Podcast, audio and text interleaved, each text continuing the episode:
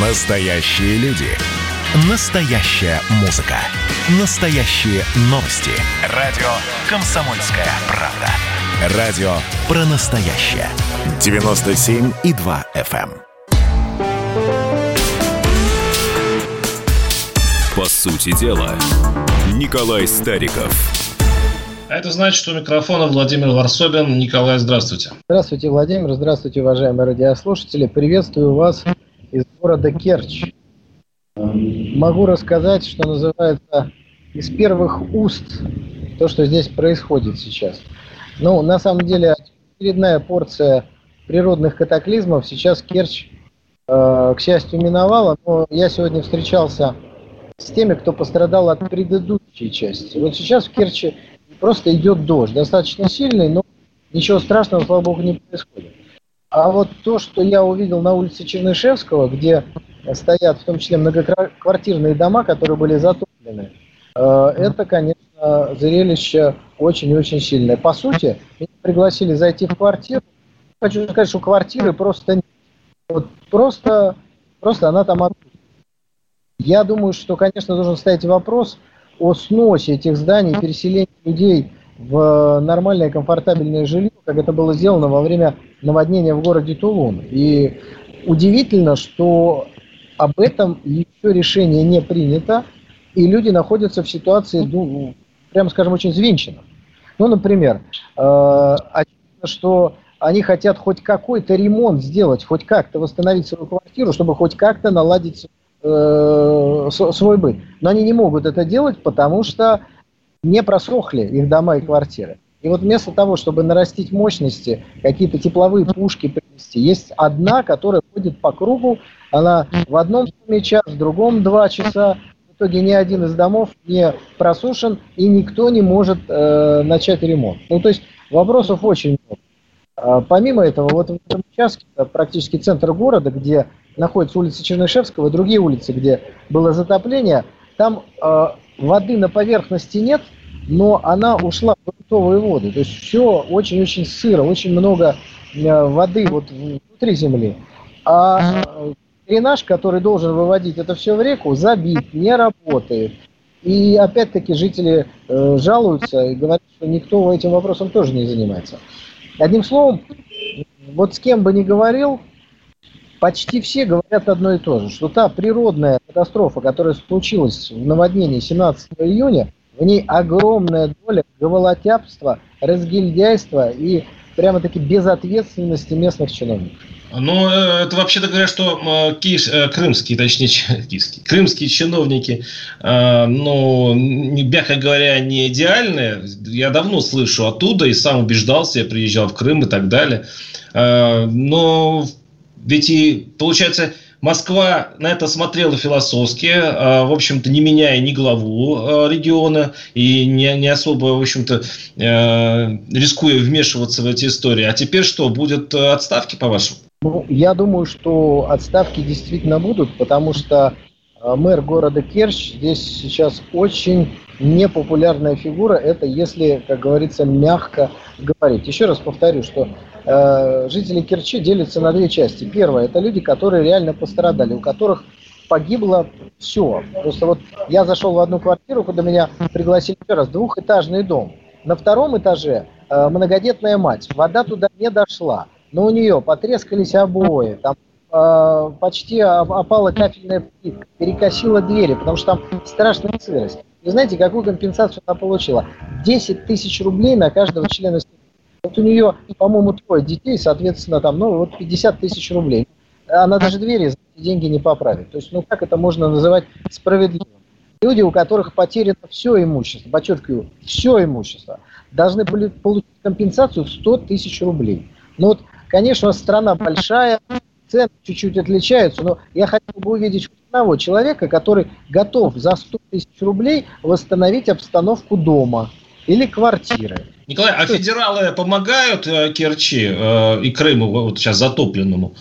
Как-то есть там, не знаю, МЧС, э, борты, которые полетают. Вот в том случае, когда происходит ЧП в каком-нибудь другом государстве, обычно в хрониках у нас информационных вот вылетают МЧС с техникой, мы всех спасаем. Вот есть такое ощущение, что Москва спасает крымчан?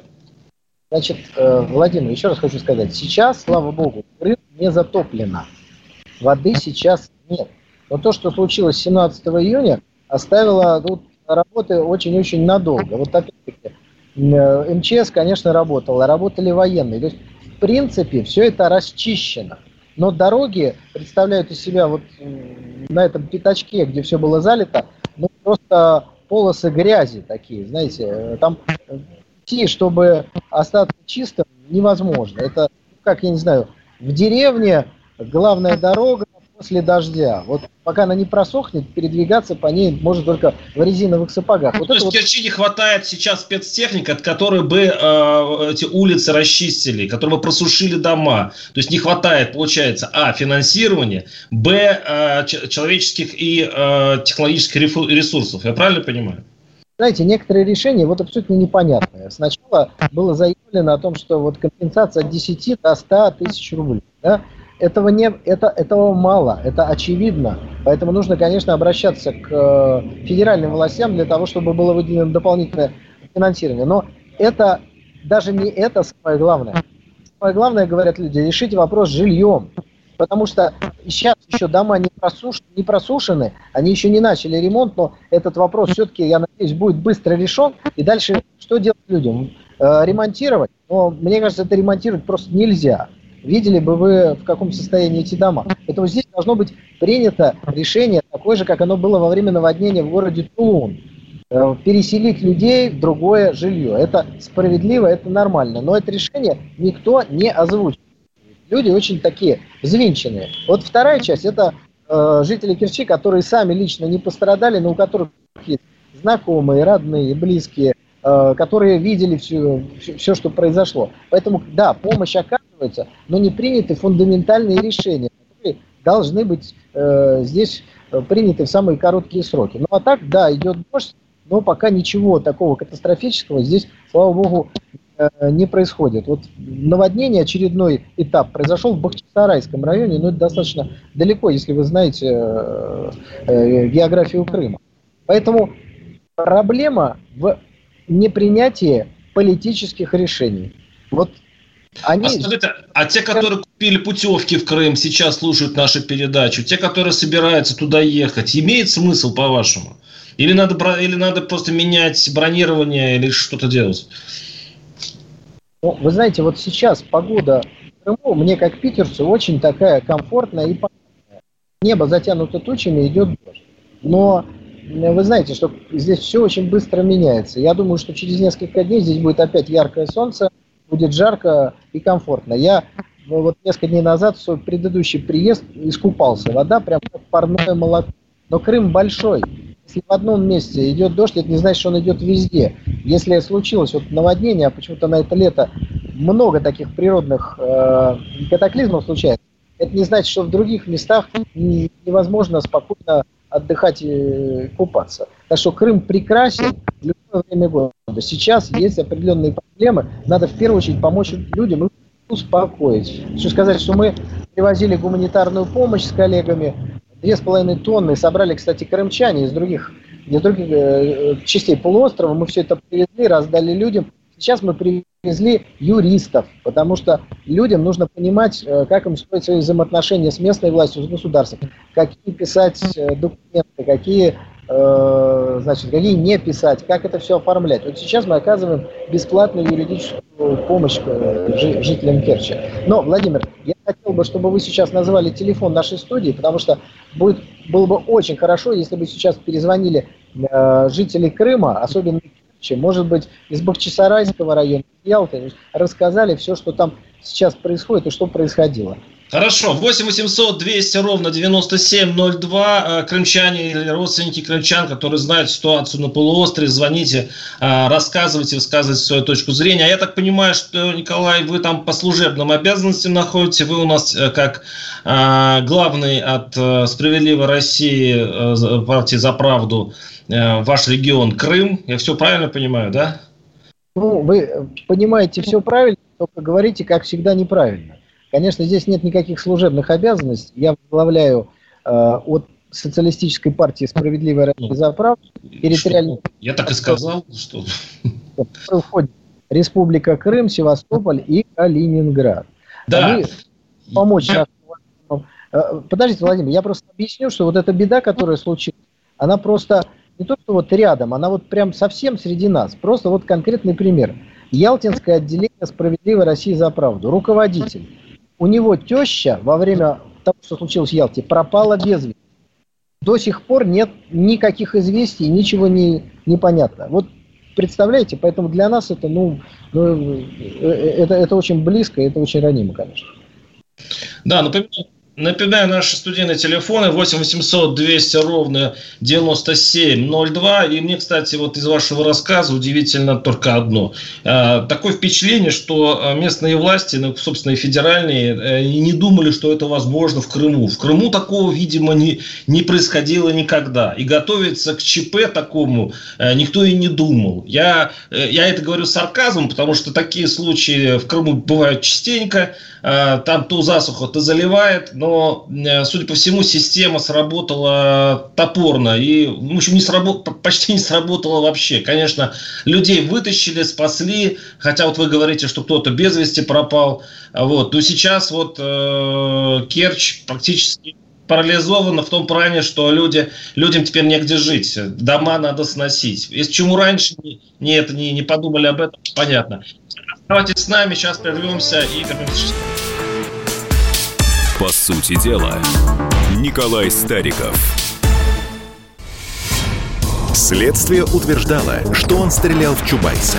Два года он провел в Кремлевском Централе и добился своего полного оправдания – Радио «Комсомольская правда» и адвокат-писатель Иван Миронов представляют проект «Линия защиты». Передача о том, что безвыходных ситуаций не бывает. Обсуждение самых острых тем недели, неожиданные гости, общение со слушателями и невероятные истории от ведущего, которые произошли с ним на самом деле. Все это «Линия защиты» Ивана Миронова – Слушайте каждую пятницу в 6 часов вечера по московскому времени.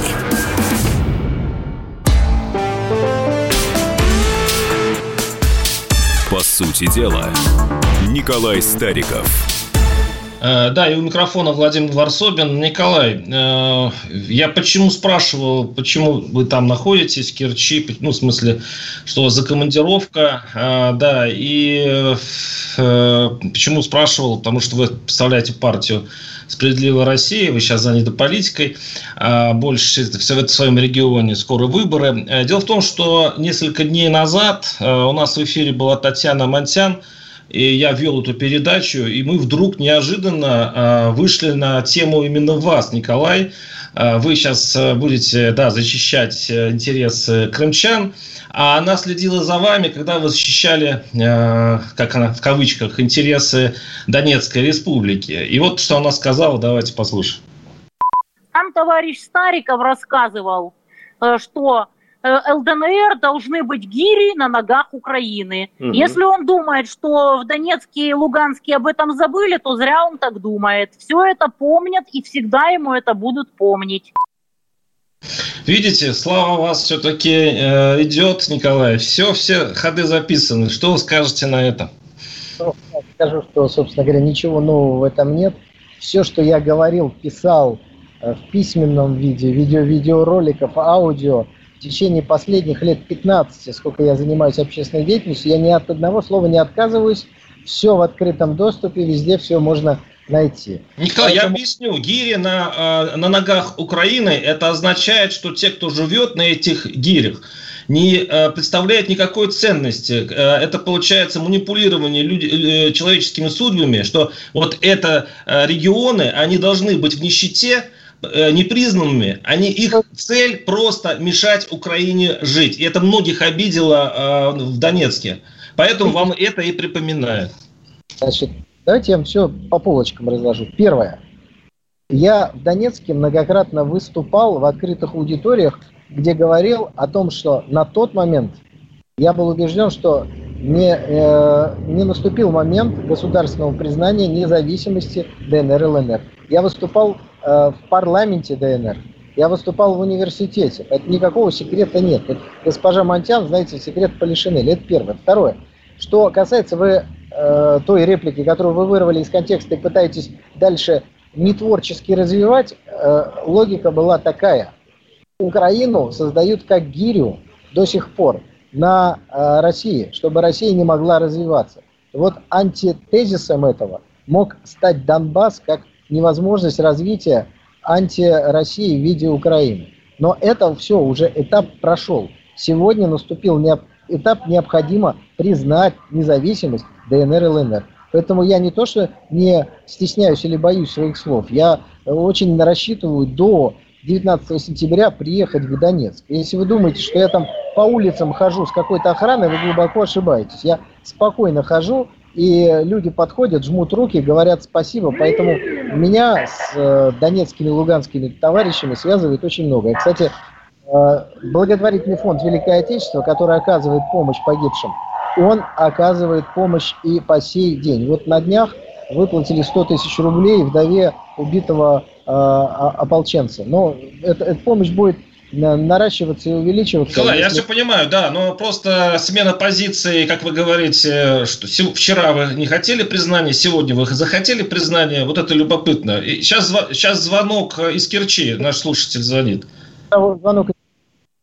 Буквально два слова. Да. Смотрите, э, ну вот товарищ Сталин, он э, боролся с нацистами сначала, а потом почему-то, с вашей точки зрения, непонятно, заключил договор о ненападении. Владимир Ильич Ленин подписал почему-то с немецкими империалистами Брестский мир. Ну что ж, давайте обвиняйте этих двух э, великих политиков в том, что они недостаточно четко придерживались одной и той же линии. Просто наступает новый исторический политический период, в котором нужно принимать соответствующие этому периоду решения. Вот Николай, сейчас... давайте вернемся все-таки в Керчь. Я вас понял. Я надеюсь, что слушатели вас тоже хорошо поняли. 8 800 200 ровно 9702.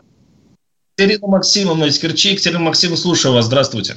Алло. Здравствуйте. Моя, фа... да, да, моя фамилия... Моя... Алло, алло, слушайте меня? Да. Вы меня слышите? Моя фамилия Цвелик Екатерина Максимовна. От имени 95% нашего всего люда, который проживает в Керчи, те говорят о том, что нашу администрацию во главе с Бор Борозденко, я забыла даже, как его, Бороздин, надо вынести поганой метлой, чтоб их тут и духу не было. Вот так они относятся к людям. Люди все недовольны, люди все э, возмущаются, и у нас социальная обстановка поганейшая. А они и в ус не дуют. В а какая партия? Наша а какая... администрация. Извините, какая партия он они представляют, э, руководство города? Да откуда я знаю там, в какой они партии? Какая партия Понятно. не была, а, а совести нету. Понимаете, в чем дело? Бессовестная Ясно. наша администрация живет для себя, а не для людей. Так вы сами его выбрали. Нет разве? Вы не голосовали? А мы его не выбирали. Не мы выбирали? его не выбирали. Нет, конечно. Э, это выбирали э, это самое в администрации там собралась вот эта ихняя шайка, и его выбрали. Понятно. А, Спасибо. А, мы, а мы мучаемся. А, а скажите, у вас жилье, а, как у вас жильем сейчас? Как ваша квартира? Как дом? Да слава богу, слава богу, нас э, не коснулось вот это. Но в 76 году у нас было такой же точно потоп, и э, так нам, как, нам сразу предоставили квартиры. Потому что угу. там жить было невозможно, а дом достраивался. И, и нам ставили э, это самое, э, э, нас, значит, переселили в квартиры сразу. А этот сразу. собачьи будки, собачьи mm. будки не, не построил, а строит из себя, я не знаю, выше планеты всей. Спасибо, спасибо. Еще один звонок у нас из, Кар... из Керчи. 8 800 200 ровно 9702. Валентин Владимирович, здравствуйте. Здравствуйте, Валентин. Добрый день. Я хочу по поводу нашего главы администрации Сергея Владимировича Бородина сказать. Вот только что женщина говорила о нем, так? Слышите? Да, да. Да, слышу, Алло. слышу. По поводу нашего главы администрации Сергея Владимировича Бородина сказать. Вы слышите меня, да? Нет, выключите, выключите радио, я, у вас там... Да, я, вы, я, вы, я, я выключил, я выключил, да. Алло. Да, мы вас... И вот, вы слышите меня. И пять лет назад начинали строить Керченский мост. Вы слышите? Да. Алло. Вы в эфире, слышите? Пять лет назад начинали слушать Керченский мост. Я живу на улице Горького, и я слышал, как забивали сваи. Тогда Сергей Владимирович сказал, что будем реставрировать лестницу на Интридат. Вот уже и мост работает, и железнодорожный Владимир Владимирович Путин открывал, и трасса Турита работает, а до сих пор лестница не открыта. Это, это показатель того, как работает глава администрации. Представляете, такой мост построить, а лестницу никак не могут открыть. Два года проектно-сметную документацию делали, понимаете? И как ни совещание у Сергея Валерьевича Аксенова в Крыму, Сергей Владимирович Бородин всегда где-то отсутствует по важным делам. Какие могут быть важные дела, если э, глава Крыма проводит совещание в прямом эфире? Вот ответьте на такой вопрос. Спасибо. Алло. А главе Крыма у вас есть какие-то... Э, ну, как вы смотрите на его работу? А глава Крыма очень интересный э, товарищ, он все-таки очень дисциплинированный, бывший все-таки заканчивал военное училище он энергичный, конечно, ему не хватает кадров, понимаете, просто не хватает кадров, потому что люди просто, ну, как бы привыкли, вот как глава э, правительства у нас, Гаценюк, это, понимаете, номенклатурный человек, он спокойный, у него все хорошо, нету Аксенова, проводит совещание глава правительства, и как бы все хорошо, только на следующий раз приезжает Валерий, Сергей Валерьевич Аксенов и опять находит массу недочетов. Понимаете, он, ну, ему угу. нужна поддержка очень сильно. Понимаете? Вот спасибо, спасибо, спасибо вам большое за э, сведения прямо с э, мест ЧП. Николай, да, комментируйте.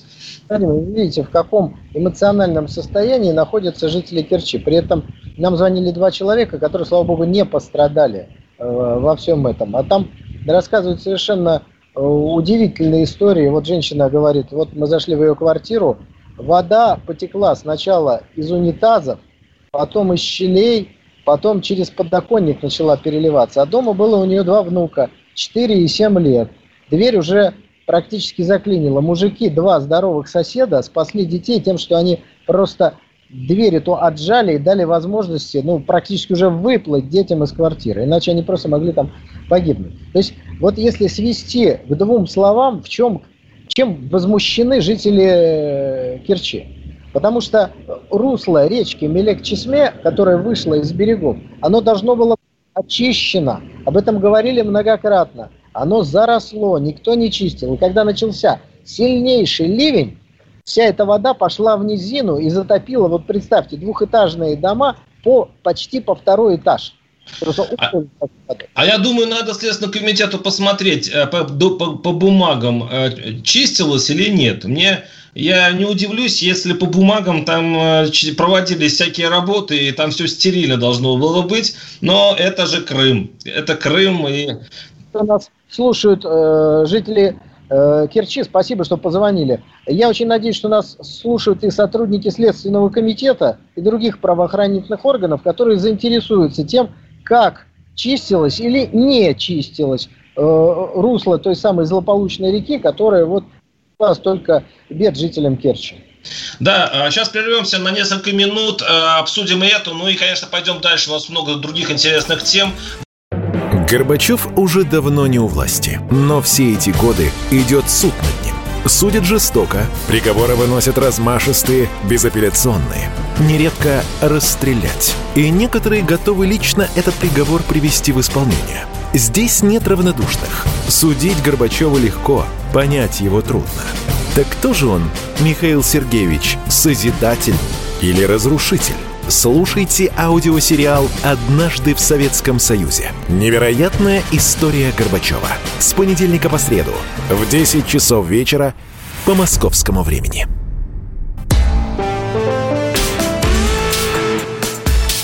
По сути дела, Николай Стариков. Да, микрофон Владимир Варсобин. Да, у нас э, свой корреспондент в Керчи сейчас находится Николай Стариков. Э, с места событий нам докладывает. Так что э, сейчас мы обсуждаем это ЧП. Там залило водой весь Крым, потопленные дома. Николай говорит о том, что часть домов надо вообще сносить. Люди остаются без помощи и проклинают, я так понимаю, мэра Керчи которые сейчас все ненавидят.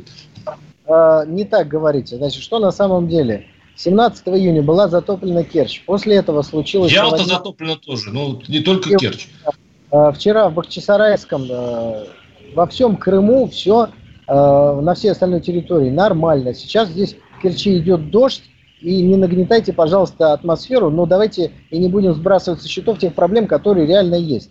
Люди хотят как можно скорейшего решения главного вопроса, где они будут жить. Это первый вопрос. Второй вопрос.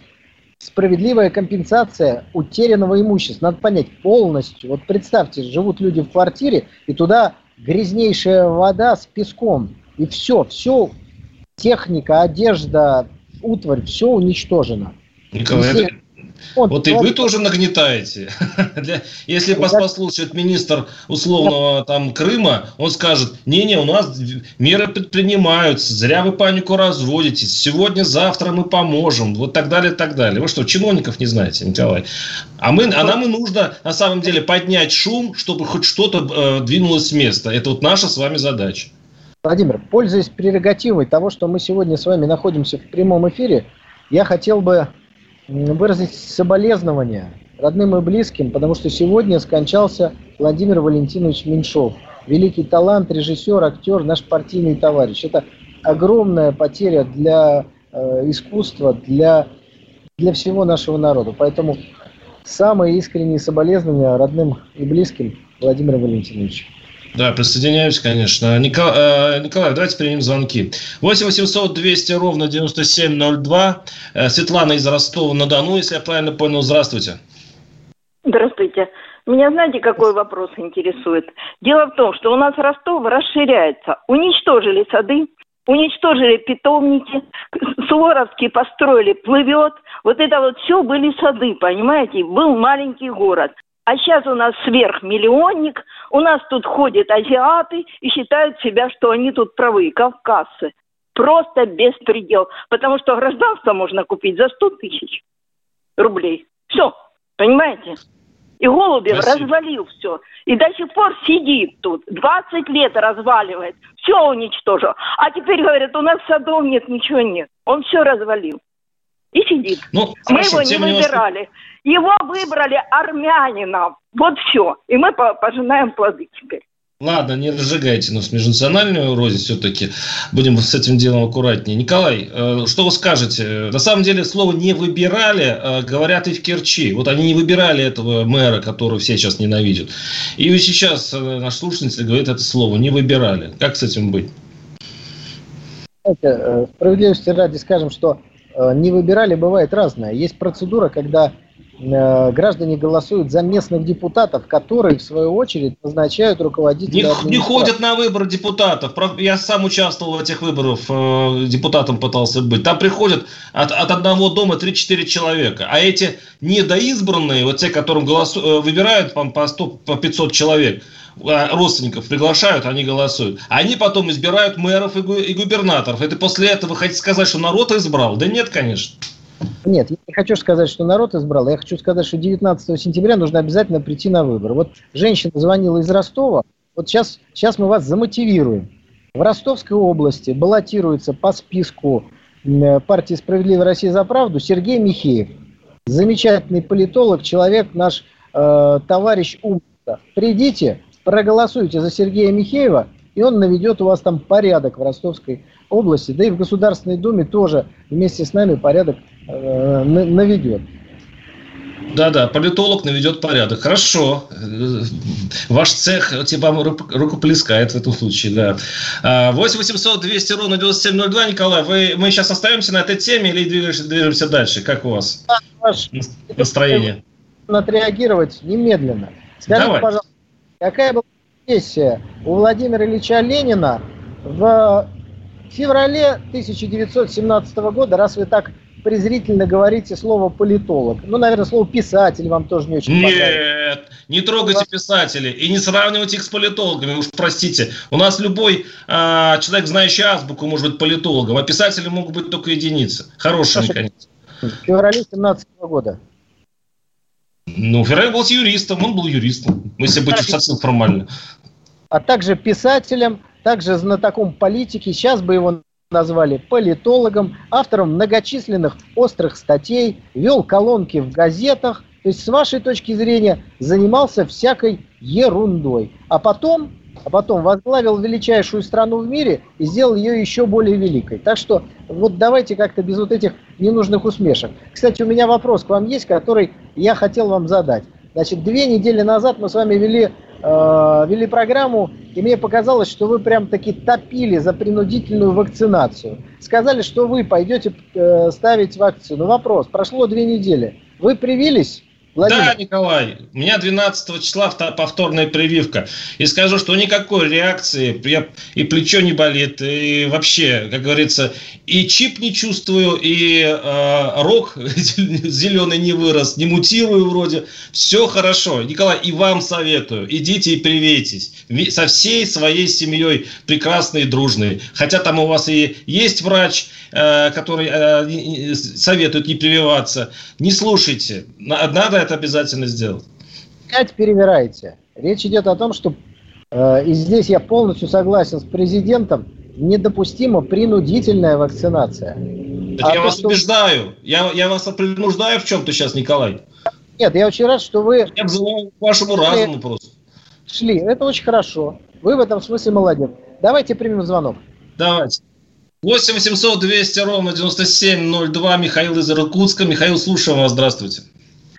Здравствуйте. А, хотел два комментария про вакцинацию. Вот раз вы сейчас говорили. Ее нет принудительной, но у нас в Иркутске нельзя в спортклуб пойти без ну, сертификата о том, что ты вакцинировался.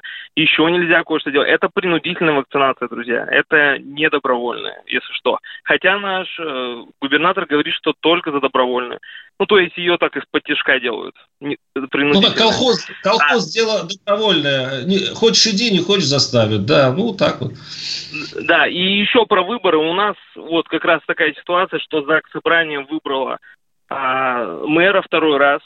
И это просто, ну, беспредел. Они выбирают очень-очень похоже на то, что тех, кто им нравится, знаете, с кем у них есть договоренность, это просто вот все так выглядит, своих, видимо, знакомых, и, соответственно, не очень хорошо у нас в городе управляющий, ну, управляет. Спасибо. А вот, вот спасибо. А вы знаете почему? А, раньше, когда убирали прямые выборы мэров, говорили, что на, народ, он такой, он глуповатый, мало что понимает в управлении э, хозяйством, э, и к тому же подкуп населения, мы убираем таким образом коррупцию, а придут настоящие профессионалы, т.д. и т.п. Поэтому они отдали выбор, выбирать мэров депутатам. И это открыли такую коррупционную лавочку, о котором вы сейчас говорите. И в итоге получается, что что во время кризиса, как вот э, в, в Керчи, откуда сейчас вещает Стариков, э, люди, ладно бы они выбрали своего мэра, который бы проштрафился, это уже тогда получается уже ответственность граждан, что они выбрали вот такого. А там сейчас теперь лютая ненависть, им навязали какого-то типа, из-за которого гибнут люди, и весь город надо эвакуировать. Вот это больше всего, мне кажется, заводит людей. Николай, как вы думаете? Я думаю, Владимир, что главное не процедура, а смысл выборов, которая на самом деле теряется из-за политической монополии одной единой и неделимой партии. Нет никакой разницы, депутат или избранные от этой партии выберут своего э, своего мэра, а не того, кого нужно, э, вполне возможно, и кого хотели бы выбрать жители, или предложат жителям голосовать за мэра и точно так же, пользуясь определенными рычагами, административным ресурсом, представить дело так, что вот победил, значит, определенный кандидат. Политическая монополия, вот в чем суть проблемы, которую мы с вами обсуждаем. Вот молодой человек говорит, что у него в регионе э, фактически происходит принудительная вакцинация. Да, возможно, так и есть.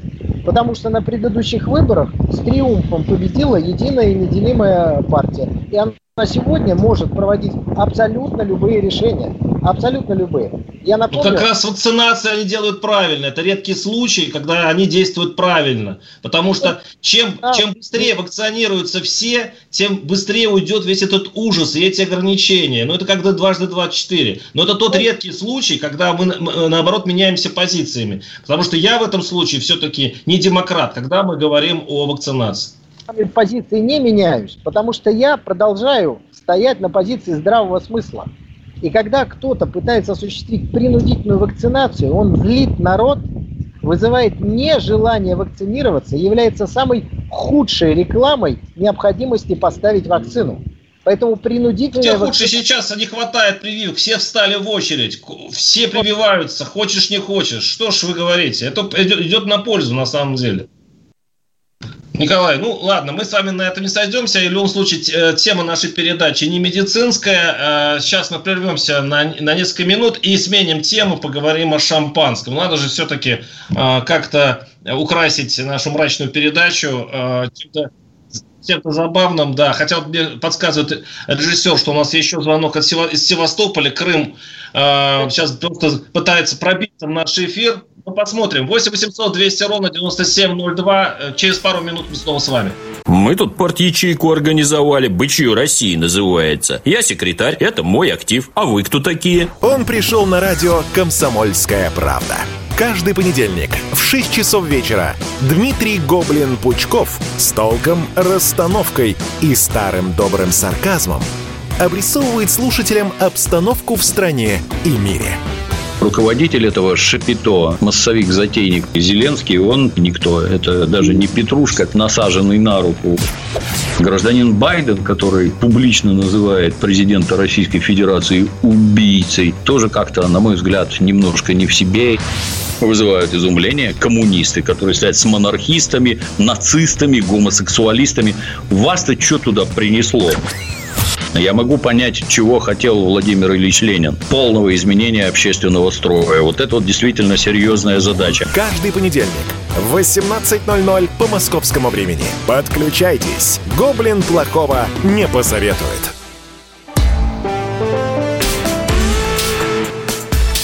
По сути дела, Николай Стариков – да, и Владимир Варсобин. Давайте примем звонок из Севастополя. 8 700 200 ровно 9702. Э, слушаем, Владимир. Владимир, здравствуйте. здравствуйте. Владимир Севастополь.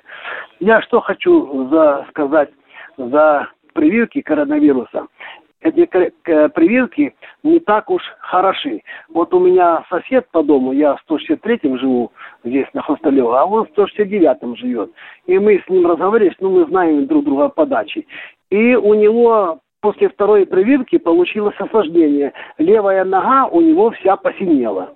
Вот. И боится идти, и я ему советую, пойди в больницу, скажи, что ты пострадал от прививки. Он боится идти. Человек не курящий, не пьющий. Дальше в разговоре выяснилось, я с ним разговаривал, а как, что, чего там, может, какие болезни у тебя были. Он 20 лет не, не пьет, не курит, а 20 лет назад он переболел инсультом. У него был вот это э, большое давление. И Инсульт. то есть, ага. я что, да, то есть не каждому человеку, а кто люди болят почки. Вот у многих почки Срочно пусть идет к врачу. Вы, вы ему после передачи позвоните. Если то, что вы описываете, да. синеет нога, это может быть тромб. Вы э, позвоните ему, чтобы срочно вызывал скорую и шел к врачу. Что вы говорите? Он не должен быть дома. Вот. Ну, я, я, спасибо, но мы сейчас говорим не о э, все-таки прививках. Я думаю, будет звонок Севастополя по поводу вот этого наводнения. Николай, давайте перейдем к другой теме. Э, все-таки э, история хорошая для Кремля, хотя немножко ироничная. Э, Хеннесси, э, вот этот гигант по, по производству очень дорогих э, винт, и, и в том числе шампанское майот, решила не поставлять в Россию шампанское, потому что новый закон обязывает их маркировать не как шампанское, как игристое вино. Но это по мнению вот этих французских производителей. Но их позиция просуществовала ровно что-то сутки Потом они вдруг сдались, и поставки снова пошли, они а, смирились с российским законом. Я думаю, э, ни разу, а, это первая такая победа Кремля без единого выстрела, и очень здорово. Мне кажется, вы сейчас порадуетесь за, наш, за ваш любимый Кремль. Правда ведь, Николай? А, я порадуюсь за мой любимый Крым. У меня есть план одного законопроекта, которым хочу поделиться с уважаемыми радиослушателями, ну и с вами, Владимир. Сейчас поймете, почему одно связано с другим. Вот есть некоторое количество несознательных государств, которые отрицают очевидность и выступают с непризнанием факта объединения, восстановления единства России и Крыма. Ну что ж, это с одной стороны. С другой стороны, надо поддерживать в Крыму виноделие. Это одна из э, ключевых точек развития этой э, отрасли у нас. Поэтому я предлагаю запретить продажу вина тех государств, которые не признают воссоединение России и Крыма, отрицают очевидность, на территории Крыма и Севастополя. Пусть там продаются российские вина, вина абхазские, э, вина грузинские, если Грузия признает. Э, э, а если не признает, ну, как говорится, испанским, итальянским, грузинским и всем остальным винам будет не место в Крыму. Вообще в Крыму, мне кажется, ну, не знаю, выпить какого-то другого вина иностранного, это как даже неприлично. А какой вы предпочитаете, Николай, э, в это время суток, в этом месте э, все-таки? Какое ваше любимое? Да? Я, вы знаете, в это время суток не употребляю ничего, кроме воды, и вам не рекомендую. Ну, а вечером за ужином можно стакан бокал Каберне Качинского. Мне вот очень нравится этот э, производитель. Я, я из шампанского. Мы сейчас о шампанском говорим. Какой из э, крымских и вообще э, российских шампанских, а закон говорит а только о том, что наше родимое можно называть шампанским, а вот мое, какие-то Хеннесси, не-не, они игристые вина. Вот скажите мне, что вы предпочитаете из э, российского шампанского? Значит, э, здесь у меня каких-то предпочтений нет. Но мне кажется, что этот закон, это было определенное тестирование действий Запада, конкретных корпораций. Вот смотрите, смысл закона, если свести его к одному предложению шампанским, может называться только то, внимание, что произведено на территории России. Это смешно. Шампани, Николай, шампани. Определенный троллинг, да? Мы с вами знаем, что есть такая провинция во Франции, что оттуда пошло это название. Ну, пошло и пошло, как говорится. А на территории Российской Федерации шампанским называется то, что произведено на территории Российской Федерации. Все остальное... Это... Ну, допустим, так. Закон прошел все необходимые чтения, его подписал президент, и вот узнав об этом, значит, одна из крупных западных компаний выступила, а мы не будем поставлять наше шампанское, потому что это не шампанское. Сутки думали, и, наверное, за сутки поняли, что тем самым они сделают огромный ну, подарок. Посчитали, конечно, да. Российскому виноделию, тот самый, который и мой законопроект призван при, принести. Очистить рынок ну, по крайней мере, в Крыму и Севастополе от иностранных производителей, чтобы Крым... Николай, ну, ну поймите, что пить невозможно. Часть, большую часть российского шампанского, это не только не шампанское, это не, это не просека, не, не игристые вина, это черт знает что. Почему вы заставляете людей пить эту гадость? Они еще не научились делать нормальное шампанское. А вы, а вы делаете барьеры, ну хорошо, не знаю, я, честно говоря, Хеннесси не пью, это не мой это самый потолок финансовый. Вот. Но в любом случае лишать, лишать всех. Не называйте а... российских производителей, а то они на вас в суд подадут и будут абсолютно правы, потому что вы сейчас... Да, я не уточняю, какие из них, пусть они там мучаются. Это второй, Владимир, у нас осталось мало времени. Ничего, кроме воды, людям я пить не предлагаю. Это второе. Третье существуют различные ГОСТы, производства, ну я таким простым языком, что является игристым вином, что является шампанским. Смысл закона не в технологии производства, а в названии. Такой, знаете, красивый троллинг. Вы говорили, что в шампане шампанское. Так вот, на территории России это только то, что России. Следующий закон надо принять, что коньяк это то, что производится в России. В Дагестане, да-да-да. Коньяк, все что угодно. А вот коньяк только у нас. Мне кажется, прекрасный закон. Зачем? Зачем? Ну, представляет к нам. Зачем, Николай? Это троллинг. Это что, они юморят так, что ли? А очищаем рынок для отечественных производителей строго в рамках ВТО. Не хотите, представляете. Все, Николай, прерываемся и увидимся через неделю. Оставайтесь с нами. До свидания. По сути дела, Николай Стариков.